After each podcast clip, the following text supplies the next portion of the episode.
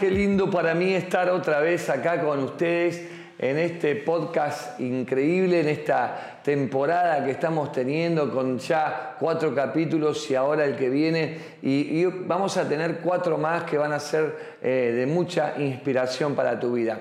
Qué bueno es entender el tiempo que estamos viviendo. ¿Sabes qué? A mí me pasa algo. Siempre cuando era chico me, encantaba, tengo recuerdos de, la merienda en la casa del padre, eh, eh, de la merienda en la casa de papá. Me acuerdo que mi, mamá, mi papá me iban a buscar a la, a la escuela o a gimnasia o al lugar en donde yo estaba desarrollando la tarea de hijo y me acuerdo que mi pensamiento estaba en el café con leche y en las tostadas que se servía en la casa de mi papá. Qué importante es la casa del Padre.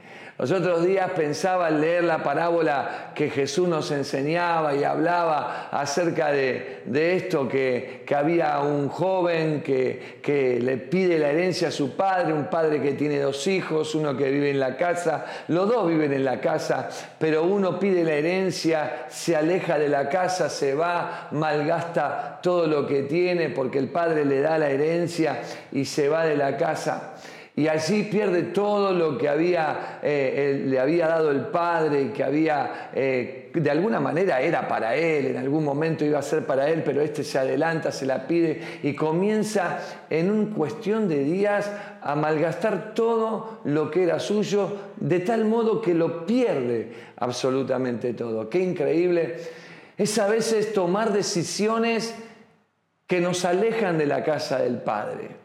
Me gusta pensar en lo que este joven en un momento de locura dice eh, cuando ya está dice, comiendo con las algarrobas de los cerdos, que está eh, buscando trabajo, le dan trabajo, no tiene para comer y come de la comida que le dan a los cerdos. Y en un momento piensa en la casa del Padre, en un momento piensa en esa casa que, le traía semejantes recuerdos y esgrime una frase que, que es para ponerla en cuadro. ¿Cuántos jornaleros en la casa de mi padre tienen abundancia de pan y yo aquí muero de hambre? En la casa de mi padre hay abundancia de pan y yo muero aquí de hambre. La pregunta que yo me hago es, ¿por qué morir de hambre cuando en la casa del Padre hay abundancia de pan? Me pongo a pensar también en la herencia que este joven pide cuando se despide de la casa del padre y, comienza a vivir una vida, porque la herencia se pide generalmente cuando el familiar muere, no cuando el familiar está vivo. Y este hombre comienza a vivir, este joven comienza a vivir como si su padre estuviese muerto. Yo siempre pienso que hay personas que viven la vida como si Dios estuviese muerto, como si Él no existiría, y comienzan a malgastar todos los bienes que el Padre les dio viviendo perdidamente. Muchas veces me pongo a pensar también en esto de los bienes, si vos me podés decir, pero pastor, ¿de qué bienes me habla si yo no tengo ningún bien, no tengo tantas, tantas propiedades o tantas cosas? ¿De qué bienes estamos hablando? Eso es lo que nos pasa, no poder identificar los bienes que hemos recibido, las cosas que hemos recibido de parte del Padre que Dios nos ha dado. Muchas veces por tenerlas allí tan, tan al alcance de la mano, tan cotidianas, tan de todos los días, no las reconocemos y no las valoramos como tesoros. Y entonces es allí donde podemos ver que no las identificamos como bienes recibidos, sino como cosas adquiridas. Entonces, cuando las vivimos como cosas que nos han tocado y las tenemos, no la valoramos con el peso que verdaderamente tienen. Y entonces corremos el peligro de malgastarlo todo. Pero por otro lado, me pongo a pensar en este hijo que está en la casa del padre y me pregunto yo, ¿cuándo se fue de la casa del padre? ¿Cuándo se fue exactamente de la casa del padre? Cuando el padre le dio su dinero, abrió la puerta y se fue. O me pongo a pensar en los momentos en que este hijo pensaba en cómo iba a hacer para pedirle la herencia y que le iba a decir y cómo se lo iba a pedir, cuál era el momento adecuado para que él se la pidiese.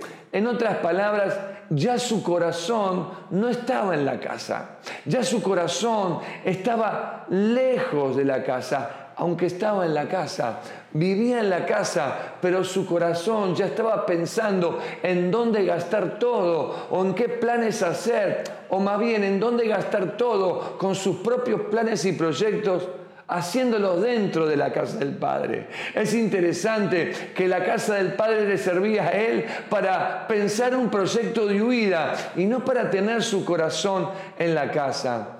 Qué importante es la casa.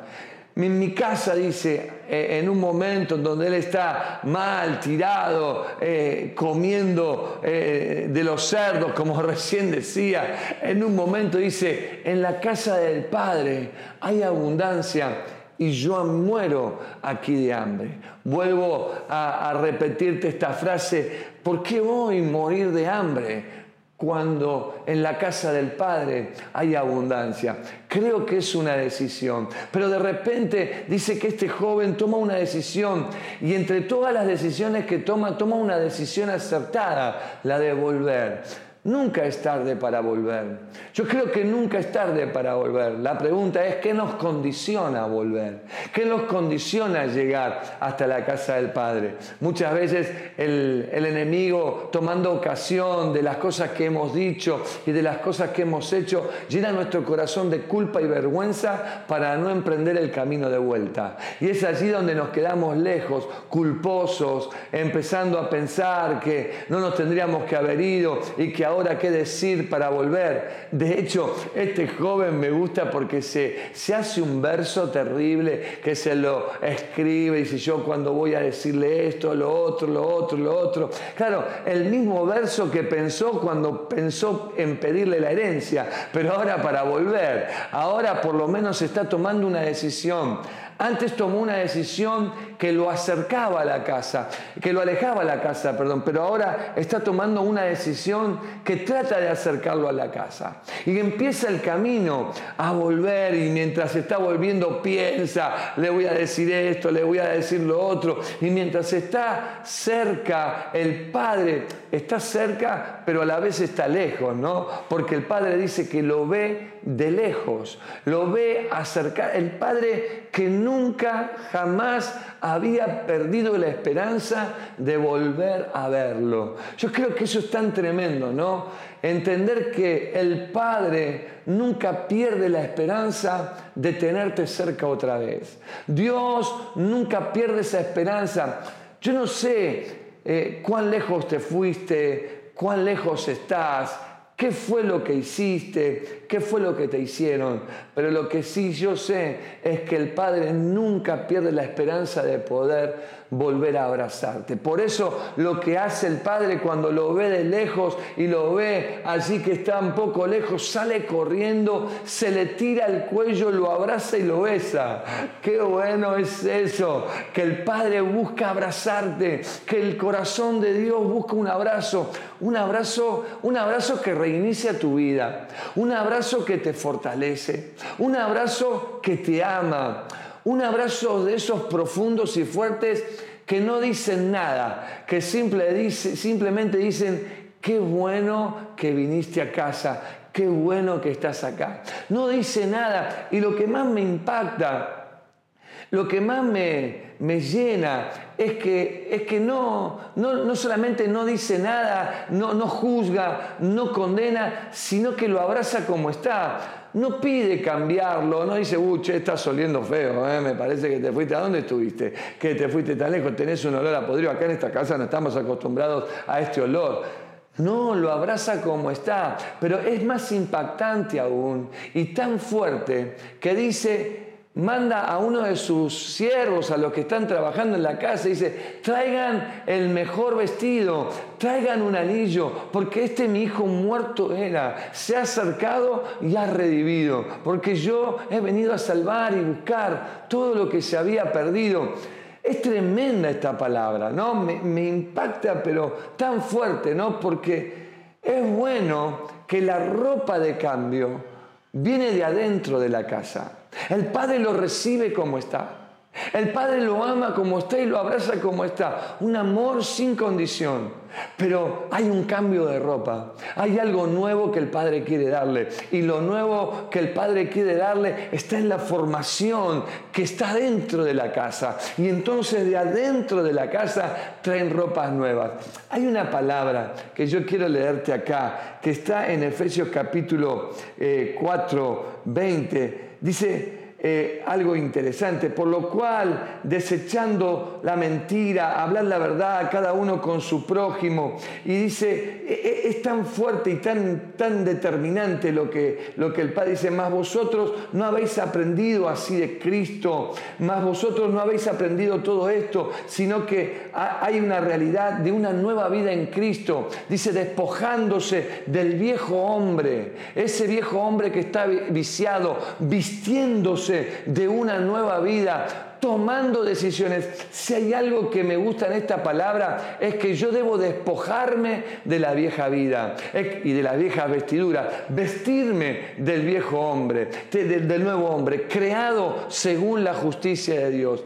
Hay algo que yo tengo que hacer. Dice, despojaos pues de la vieja manera de vivir y vestite del nuevo hombre. Ahora, hay cosas que hace Dios y hay cosas que hacemos nosotros. Y en esta decisión de tomar, eh, de, de, tomar nuevas y buenas decisiones que me acerquen a la casa del Padre, es la decisión de vestirme de las nuevas ropas que Dios me da, según la justicia de Jesús. Por eso el Padre me acepta y me recibe como soy. Me ama y me quiere como soy. Pero tiene nuevas cosas para darme, nuevas vestiduras para darme, nuevas bendiciones para darme. Por eso Necesito formarme, necesito entender que tengo una nueva vida en Dios, necesito comenzar, pero también necesito entender que soy un instrumento nuevo, que Dios quiere formar mi vida de una manera tan preciosa y en esa formación convertirme en un instrumento para bendición. Y qué bueno es esto, ¿no? Porque yo pensaba mientras hablaba esta palabra y mientras la pensaba en mi corazón, no solamente de una formación, sino de un movimiento, de tener una vida tan inquieta y tan fuerte que mi propia vida, de no ser, de, ser tan inquieta, convertirnos en un movimiento, un movimiento que produzca amor, valor, un movimiento que ponga esta herramienta de formación que está siendo formada en las manos de Dios un movimiento que valore las personas, que pueda amar al prójimo, que pueda valorar las personas, amar a las personas, proclamar con pasión el amor de Dios y llevar una vida que pueda inspirar a otros.